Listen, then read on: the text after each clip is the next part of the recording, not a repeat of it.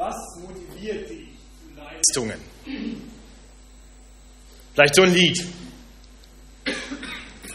Ist es die Androhung negativer Konsequenzen für den Fall, dass du nicht tust, was von dir erwartet wird? Zum Beispiel sowas. Ist es das, was jemand für dich getan hat, das dich bereit macht, jetzt auch das zu tun, was diese Person von dir möchte? Oder motiviert es dich vielleicht zu wissen, dass der, der dir einen Auftrag gegeben hat, dich nun beobachtet, dich sieht und gegebenenfalls sogar bereit ist, dir zur Hand zu gehen? Oder motiviert dich eine Belohnung, die du erwartest für das, was du tust?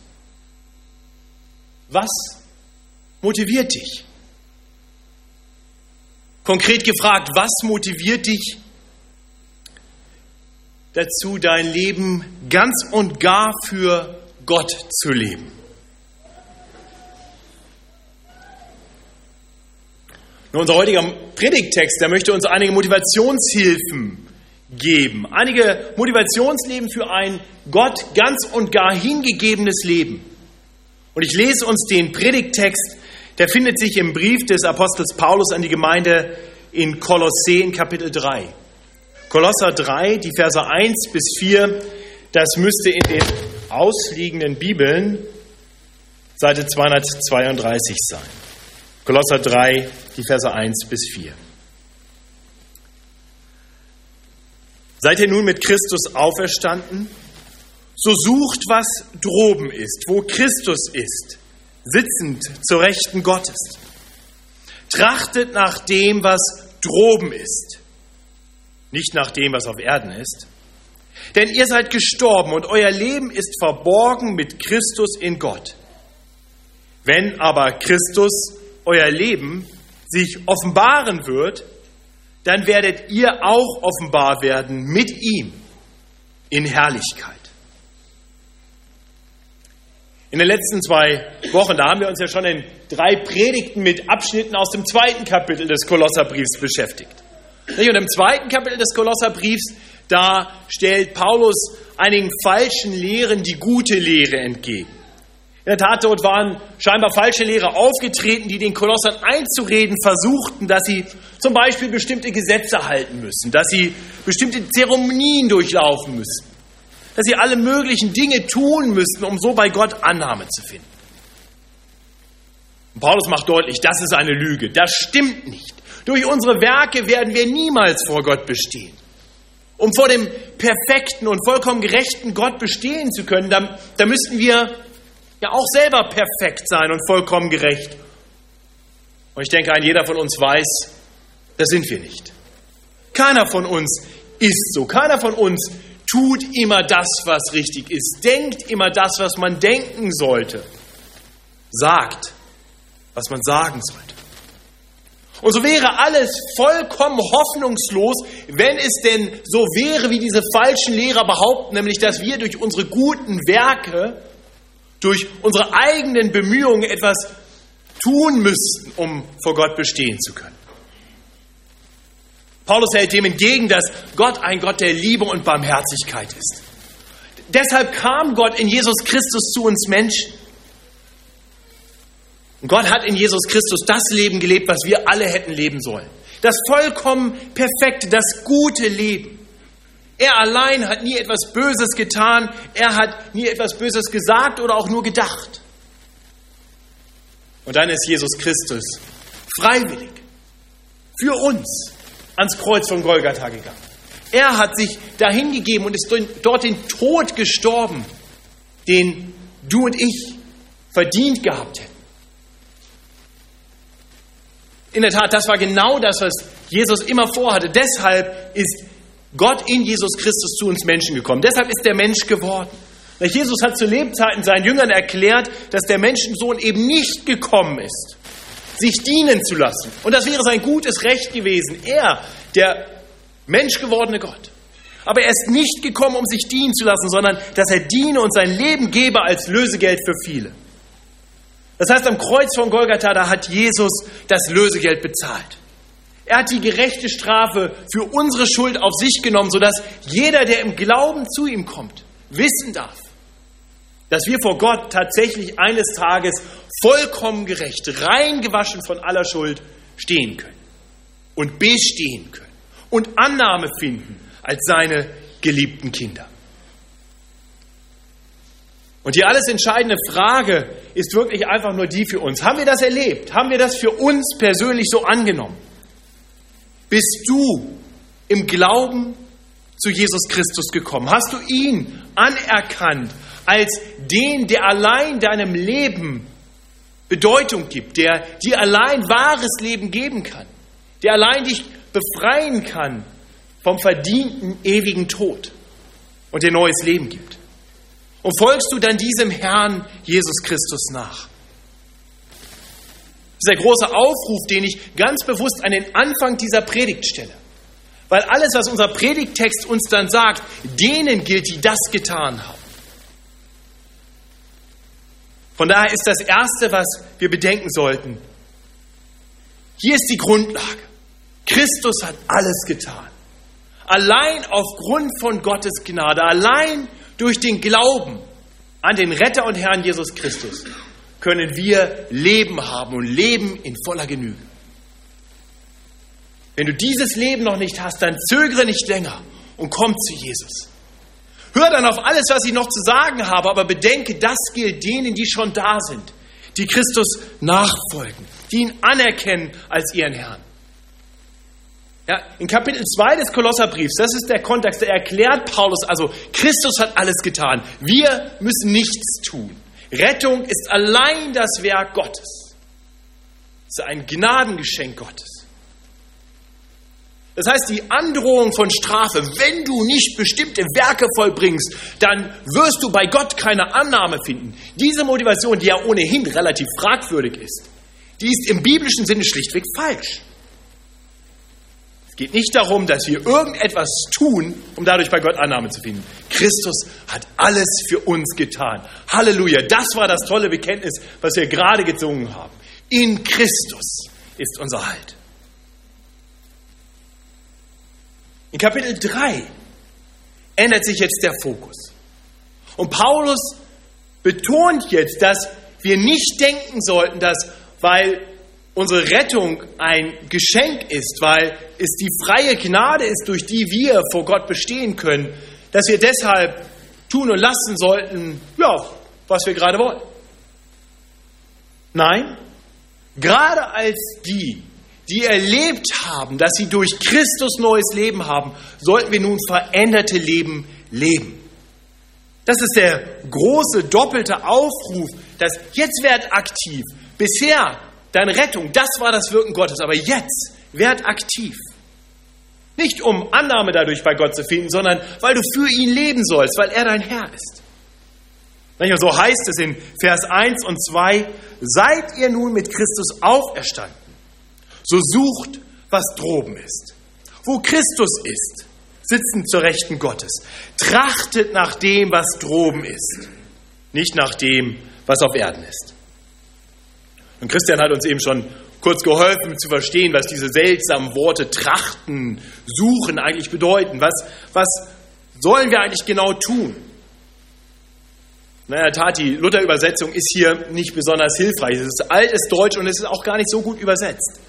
Ich habe mir neuere Übersetzungen angeschaut und habe gedacht, die bringen das eigentlich mehr auf den Punkt noch und vermitteln das in der Sprache, die wir besser verstehen vielleicht. Die neue evangelistische Übersetzung zum Beispiel hat hier die Worte, richtet euch auch ganz nach dem aus. Richtet euch ganz nach dem aus, was oben ist. Ja, und dann in Vers 2, seid auf das Himmlische bedacht.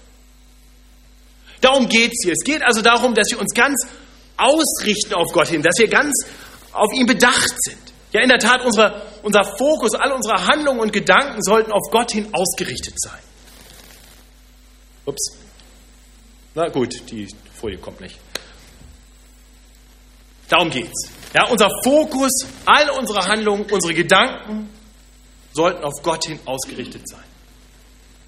Also hier steht's. Nicht so einfach, ne? Das Problem, zumindest was ich habe, ist, dass ich immer mal wieder den Fokus verliere. Dass eben mein Denken, mein Handeln, mein Suchen und Trachten nicht immer auf das gerichtet ist, was droben ist, weil das manchmal ganz schön weit weg erscheint und das, was auf Erden ist, steht mir direkt vor Augen. Ja, ich bemühe mich mit den Augen meines Herzens auf Jesus zu sehen. Aber dann fallen, fällt mein Blick auf etwas vor mir und, und schon ist dieser Fokus wieder dahin. Ich weiß nicht, ob ihr das kennt. Also bei mir ist das oft so, dass ich zum Beispiel bete und, und dann im Gebet irgendwann merke ich, wie meine Gedanken auf einmal ganz woanders sind. Bei dem, was ich jetzt gleich noch machen muss. Ja? Oder ich, ich habe dieses Verlangen, gottgefällig zu leben, aber dann kommt irgendetwas in mein Leben und es bringt mich dahin, auf einmal ganz unbiblisch zu halten, zu, mich ganz unbiblisch zu verhalten. Also zum Beispiel, ich fahre, ja, meine Frau dabei ist, morgens passiert das nicht, aber abends zum Gottesdienst. Ich fahre zum Abendgottesdienst, sitze in meinem Auto, höre womöglich noch christliche Musik und bin ganz begeistert und singe mit Jesus, I love you. Und dann fährt einer vor mir so schräg rein. Und ich sage, du Idiot! So schnell. So schnell ist dieses Trachten nach dem, was droben ist, wieder dahin. Eben noch der gute Vorsatz. Und blitzartig ist er dahin. Natürlich ist der andere schuld. Ich glaube, ihr kennt das. Problem dabei ist manchmal, dass das vielleicht einfach auch so ein bisschen ja, luftig ist, so ein bisschen wenig greifbar. Was ist das eigentlich, das Himmlische, das, was droben ist?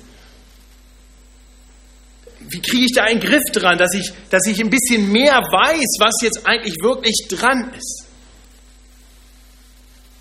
Nun, Paulus weiß um unser Problem. Ich denke, er hatte das selber vielleicht ab und zu mal. Und Paulus in seiner Weisheit gibt uns eine sehr genaue Erklärung. In der Tat eine Fortführung in den Versen nach unserem Predigtext. Und da ich ab Dienstag im Urlaub bin, werde ich diese Serie durch den Kolosserbrief nicht weiter fortführen und ich lese uns einfach die nächsten Verse. Und ich hoffe, es hilft uns ein bisschen mehr einen Blick dafür zu bekommen, wozu Gott uns durch Paulus hier aufruft. Nämlich ab Vers 5, da sehen wir, dass uns erklärt wird, von, wem, von was wir uns abwenden sollen sind die Dinge, die auf Erden sind, nach denen wir eben nicht trachten sollen.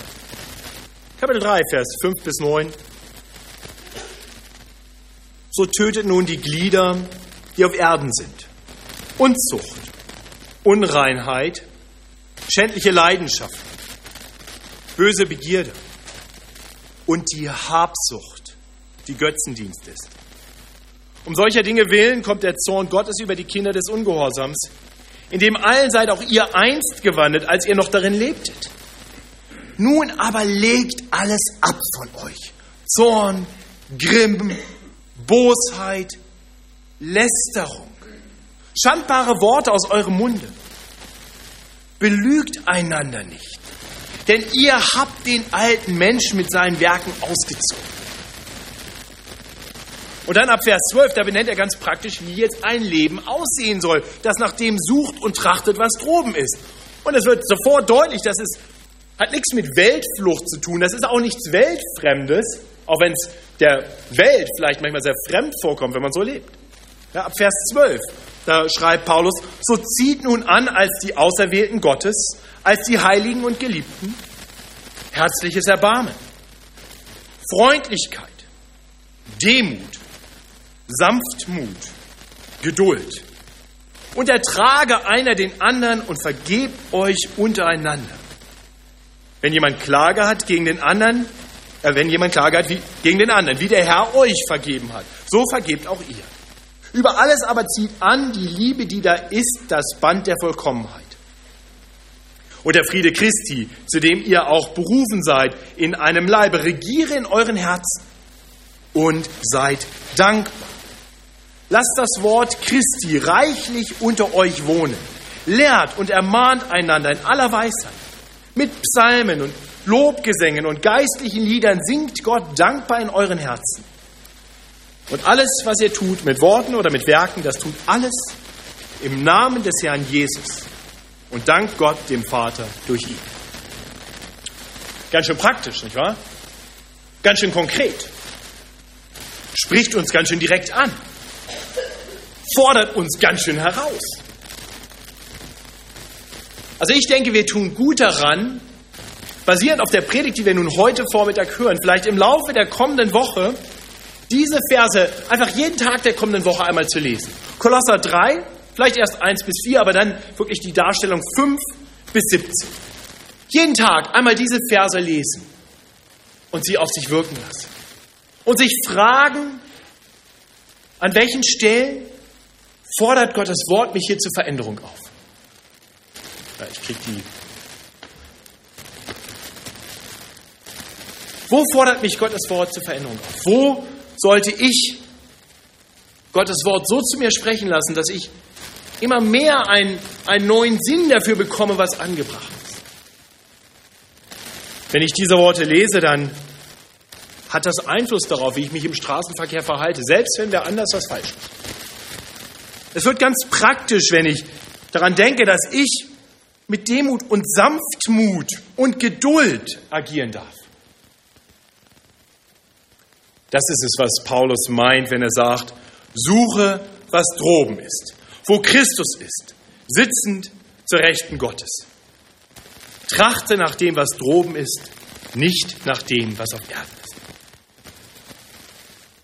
Also ich denke, es hilft uns einfach ein bisschen klarer im Blick zu haben, was denn genau der Auftrag ist. Und doch, und doch sind wir schwach. Und selbst wenn ich das noch so klar vor Augen habe und jemand mir sagt, das konkret sollst du tun, da hapert es bei mir immer mal wieder an der Umsetzung. Und deswegen brauche ich und deswegen brauchen wir alle, davon bin ich überzeugt, Motivationshilfen. Und die gibt uns Gott hier durch sein Wort. Wohlgemerkt, keine Motivationshilfen, um so jetzt die Werke zu vollbringen, die uns vor ihm annehmbar machen. Ja, das haben wir bedacht, das ist Gottes Gnade allein. Nein, Motivationshilfen, um so zu leben, wie Gott es von uns will, weil Gott es gut mit uns meint.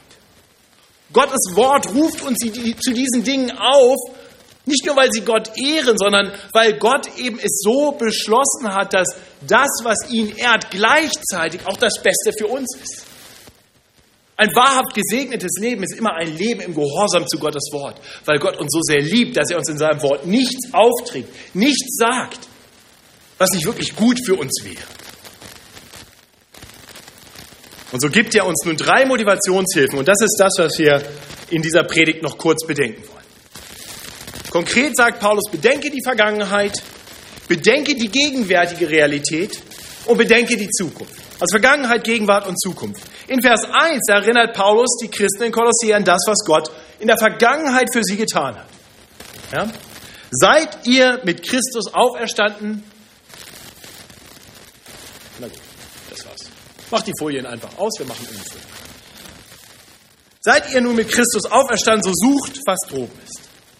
Seid ihr mit Christus auferstanden? Das ist die erste Motivationshilfe. Wenn, wenn ihr erkannt habt, was, was Gott für euch getan hat. Er hat euch neues Leben gegeben. Er hat euch eine Auferstehung mit Christus geschenkt. Das ist das, was er in Kapitel 2 so ausführlich betont hat. Ohne diese Auferstehung durch den Glauben, da hätten wir noch gar kein wirkliches Leben. Wir würden existieren, na klar. Aber, aber das wahre Leben ist das Leben, was wir in Christus haben. In der Tat, Paulus hat in Kapitel 2 beschrieben, dass ohne die Auferstehung ohne dass er uns mit Christus lebendig macht, wir tot sind in unseren Sünden. Das heißt, was wir Christen erlebt haben, ob wir das wahrgenommen haben oder nicht, ist, dass wir, die wir einst tot waren, heute lebendig sind. Wir hatten einst einen gegenwärtigen Tod, den wir vielleicht nicht wahrgenommen haben, aber der, der eines Tages mündet in einem ewigen Tod. Und heute haben wir ein neues Leben, das mündet eines Tages in einem ewigen Leben. Das heißt, der Zustand heute ist schon grundsätzlich anders basierend auf dem, was einst geschehen ist. Und der Unterschied wird immer noch sichtbarer werden. Wenn du bedenkst, was Christus in deinem Leben getan hat, hat das irgendeinen Einfluss darauf, wie du lebst? Weißt du wertzuschätzen, was Christus für dich getan hat, als er sich für dich dahingegeben hat? Weißt du, was Christus errungen hat, als er am dritten Tage siegreich über Tod und Sünde von den Toten auferstanden ist? Er hat dir ein neues Leben gegeben. Und die Frage, die sich dann doch stellt, ist, wollen wir dieses Leben dann nicht für diesen Herrn leben, der uns so sehr gelebt hat, dass er sich für uns dahingegeben hat? Das ist die erste Motivationshilfe für, für das, wozu Paulus uns hier aufruft. Für ein Leben, das wir für Gott leben, das danach strebt, das danach trachtet, das zu tun, was, was von Gott kommt. Also die erste Motivationshilfe, der Blick zurück auf das, was Christus für uns getan hat. Die zweite Motivationshilfe ist ein Schauen auf die gegenwärtige Realität. Wir müssen nicht nur zurückschauen, um uns daran zu erinnern, dass Christus einst hier auf Erden gelebt hat und dann für uns gestorben ist und wieder auferstanden ist, in den Himmel aufgefahren ist. Nein, wir dürfen wissen, dass unser Gott ein gegenwärtiger Gott ist. Das sehen wir am Ende von Vers 1. Seid ihr nur mit Christus auferstanden, so sucht, was droben ist, wo Christus ist. Wo Christus ist, sitzend zur Rechten Gottes. Christus ist jetzt gerade da. Er existiert, er lebt, er regiert, er sitzt zur Rechten Gottes. Er ist keine ferne Erinnerung, etwas, wo wir nostalgisch dran denken können, ja einst Christus. Nein, Christus ist hier. Wir tun gut daran, auf ihn zu schauen und darum zu wissen, dass er uns sieht, dass er da ist. Der Fürst dieser Welt, der will uns einreden, dass Christus nicht hier ist. Christus hat uns verlassen. Wenn es ihn überhaupt noch gibt, wenn es ihn überhaupt jemals gegeben hat, dann ist er weit weg und er kümmert sich nicht um dich. Sieh dir doch dein Leben an. Sieh dir das Leid, sieh dir die Probleme an. Wo ist Christus? Das Leid, die Probleme, die sind hier wegen uns, wegen unserer Sünde, weil wir in einer gefallenen Welt leben. Aber Christus ist da und er regiert und er verändert diese Welt, in der er Menschen herausruft, in sein Reich hinein, um dann eines Tages alles umzugestalten und dem Leid und den Schmerzen ein Ende zu bereiten. Christus ist real, Christus ist da, er lebt, er regiert. Und Gottes Wort führt uns das immer wieder vor Augen, dass Christus real ist. Er ist unser hoher Priester, wird uns gesagt, der zur Rechten Gottes sitzt und dort für uns eintritt. Er ist unser Beschützer, unser Bewahrer. Er ist durch seinen Heiligen Geist bei uns alle Tage. Das hat er uns selbst zugesagt. Ich bin bei euch alle Tage bis an der Weltende.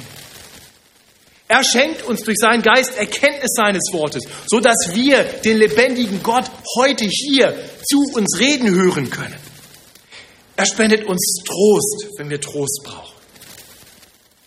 Er gibt uns Zuversicht, wenn wir das nötig haben. Und Freude in einer Trauer. Und Frieden inmitten einer hektischen Welt. Und durch seinen Geist hat er uns versiegelt. Er bewahrt uns, er beschützt uns ganz aktiv. So heißt es in Vers 3, dass unser Leben verborgen ist mit Christus in Gott. Er ist für uns. Er ist bei uns. Das Wissen darum, dass unser Herr lebt, dass er uns sieht und dass er uns zur Seite steht, das sollte uns motivieren, für ihn zu leben. Christus ist wie ein großer Bruder, der, der uns über die Schulter schaut, voller Freude zu sehen, wie, wie wir lernen und ihm ähnlicher werden. Und er bereit ist, uns dabei zu helfen, ihm ähnlicher zu werden. Er ist wie der, wie der Meister, der seinem Lehrling zuschaut und, und ab und zu mal zur Hand geht, ihm Ratschläge gibt, immer wieder, damit der Lehrling immer mehr hinwächst zu dem, was gut und richtig ist. Manchmal greift er korrigierend ein und dann hilft er uns wieder auf. Immer mit dem Ziel, dass wir immer mehr dahin wachsen, so zu sein wie er selbst. Das ist unser Gott. Er ist lebendig. Er ist unser Beistand. Er ist unsere Hilfe. Und er ist ein geduldiger Gott. Er ist bereit, uns in seiner Gnade immer wieder aufzuhelfen, wenn wir mal gefallen sind. Das soll die zweite Motivation sein, für Gott zu leben, nach dem zu suchen und zu trachten, was droben ist. Das Wissen darum, dass wir diesen Weg nicht alleine gehen, sondern dass unser Herr mit uns geht. Wir wissen, wem wir dienen. Dem Herrn aller Herren. Dem König aller Könige.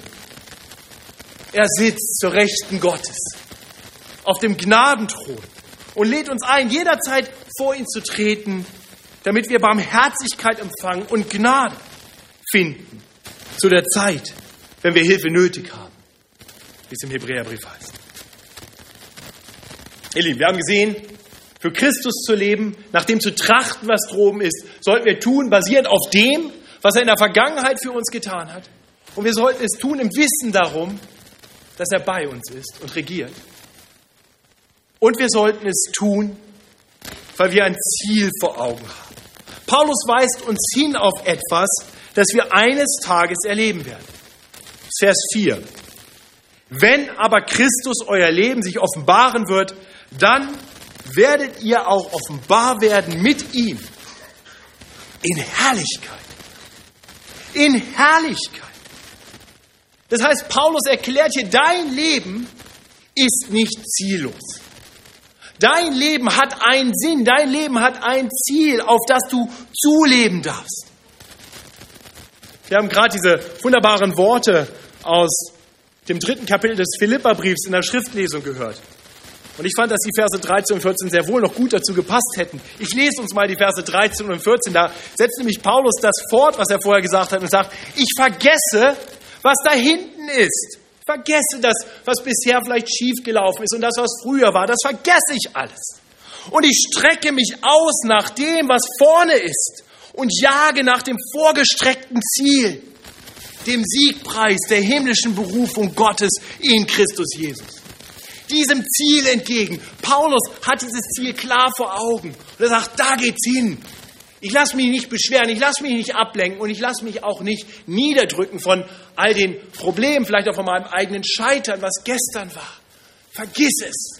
Auf, es geht nach vorne, es geht nach droben. Da ist unser Ziel. Die Menschen um uns herum, die werden sagen, wo willst du hin? Da ist doch nichts. Die Welt kennt das Ziel. Die Welt sagt, ach, das ist doch gar kein echtes Ziel, das ist ein Hirngespinst. Leb für das, was hier vor Augen ist. Leb für das Irdische. Aber wir wissen es besser. Wir wissen, auf welches Ziel wir zuleben. Und ein Ziel vor Augen zu haben, das motiviert.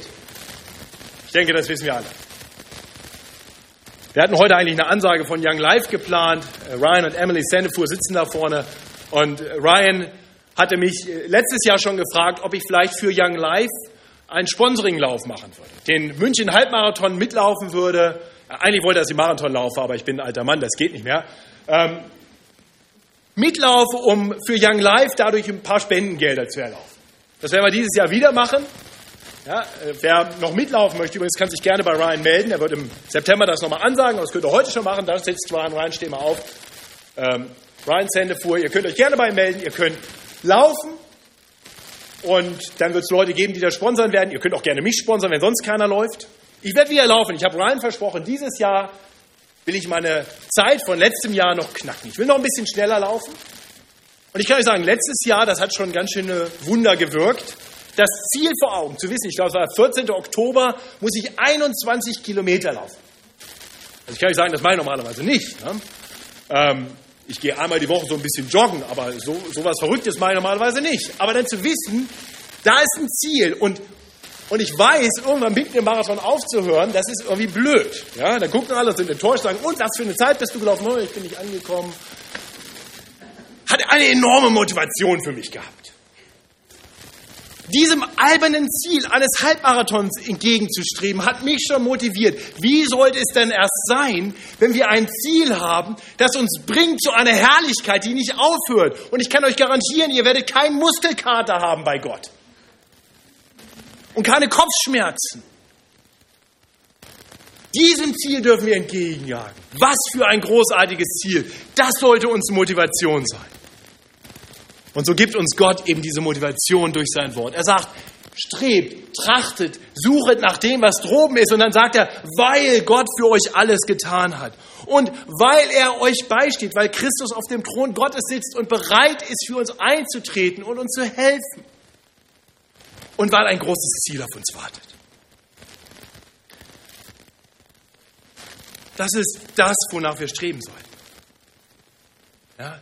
Jesus, unser Coach, gibt uns die Motivation, ihm nachzufolgen, um eines Tages bei ihm seine Herrlichkeit zu erleben.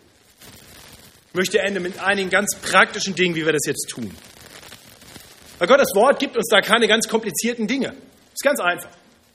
Gottes Wort sagt uns, Veränderung geschieht, indem ihr zum einen wisst, wo es hingeht und zum anderen, indem ihr euch immer wieder informieren lasst, immer wieder den Coach zu euch reden lasst. Wir brauchen immer wieder die Erinnerung an das, was er für uns getan hat und daran, dass er wirklich lebt und real ist, auch wenn die Welt uns was anderes sagt und dass er ein Ziel für uns bereitet hat. Deswegen lasst uns wirklich täglich die Gemeinschaft mit ihm suchen. Lasst uns täglich beten und Gott bitten, sich uns in unserem Leben mehr zu offenbaren, uns dabei zu helfen, ihm ähnlicher zu werden. Lasst Gottes Wort zu euch sprechen, jeden Tag. Lest die Bibel. Das ist der einfachste Auftrag, das sagt ein Prediger wahrscheinlich 20 Mal im Jahr. Und es ist so wichtig. Lasst Gottes Wort zu euch reden. Nur so werden wir erkennen, was er von uns will, wie wir ihm ähnlicher werden können. Wir werden daran erinnert werden, was er für uns getan hat. Pflegt die regelmäßige Gemeinschaft mit anderen Christen, sodass wir einander anspornen können, anreizen können zur Liebe und zu guten Werken. Lasst uns miteinander versammeln in Gottesdiensten und so regelmäßig unter Gottes Wort kommen, dass uns in unser Leben hineingesprochen werden kann. Lasst uns gemeinsam Lieder singen, wie direkt vor der Predigt, wo wir in Psalmen, Lobgesängen und geistlichen Liedern, wie es im Kolosser 3 heißt, uns des Herrn besinnen, auf ihn schauen. Lieder, geistliche Lieder, Lieder über Gott sind ein wunderbarer Weg, uns neu auf ihn auszurichten. Und hier haben wir eine wunderbare Erinnerung und Motivationshilfe. Lasst uns gleich im Anschluss an diesen Gottesdienst zusammen das Mahl des Herrn feiern. Auch dieses Mahl ist uns genau dafür gegeben worden, dass wir uns daran erinnern, dass sein Leib tatsächlich für uns gebrochen wurde, dass sein Blut tatsächlich für uns vergossen wurde. Wenn du das weißt, wenn du Christus als deinen Retter und Herrn kennst, dann mach Gebrauch davon. Erinnere dich an das, was er für dich getan hat. Und dieses Mal ist ein Mal, bei dem wir wissen dürfen, dass wo zwei oder drei sich versammeln im Namen des Herrn, da ist er bei uns. Wir schauen nicht nur zurück, wir wissen um seinen Beistand, wir wissen um seine zumindest geistliche Realität. Und wir wissen, dass dieses Mal ein Vorbereitungsmahl ist. Denn Jesus hat gesagt, feiert dieses Mal ohne mich, bis ich wiederkomme. Und dann werden wir es gemeinsam feiern in der himmlischen Realität im neuen Jerusalem beim, beim Hochzeitsfest des Lammes. Das ist ein Vorbereitungsmahl auch. Lasst uns davon Gebrauch machen. So möchte ich diesen, diese Predigt beenden. Ich möchte für uns beten, dass der Herr uns neu auf sich ausrichtet und motiviert, ihm nachzufolgen. Ich möchte uns dann einladen, gemeinsam ein Lied zu singen und Gott zu bitten, uns mit seinem Segen zu helfen. Und ich möchte uns dann einladen, nach einer kurzen Pause zusammen das Mahl des Herrn zu feiern und so an ihn zu denken. Und in all diesen Dingen ist es mein Gebet und meine Hoffnung, dass wir neue Motivation finden für ein Gott hingegebenes Leben. Und so bete ich. Großer, herrlicher Gott, du Schöpfer des Universums, du hast diese Welt wunderbar gemacht und du hast uns in deinem Ebenbild geschaffen, sodass wir ohne alles Leid, in ewiger Gemeinschaft mit dir leben. Ja, wir sehen, dass das heute nicht so ist und wir wissen darum, dass das nicht deine Schuld ist, sondern die Konsequenz des Sündenfalls, dass wir alle daran teilhaben, weil wir nicht immer so leben, wie du es willst. Ja, und so danken wir dir für deine Gnade. Wir danken dir dafür, dass du in unser Leben gekommen bist und uns beschenkt hast, dass wir an dich glauben dürfen und dich kennen dürfen als unseren Retter und Herrn. Ich bete, dass, wenn hier jemand unter uns ist, der das noch nicht erlebt hat, du ihn oder sie heute, jetzt ganz persönlich ansprichst, dass er oder sie weiß, dass sie bisher nur existieren und wahres Leben dringend nötig haben. Ich möchte dich bitten, dass du ihre Herzen veränderst, dass sie zu dir kommen im Glauben. Und ich möchte dann für uns alle beten, die wir an dich glauben, dich kennen als unseren Retter und Herrn, dass wir dir, unserem Herrn, nachfolgen. Im treuen Gehorsam.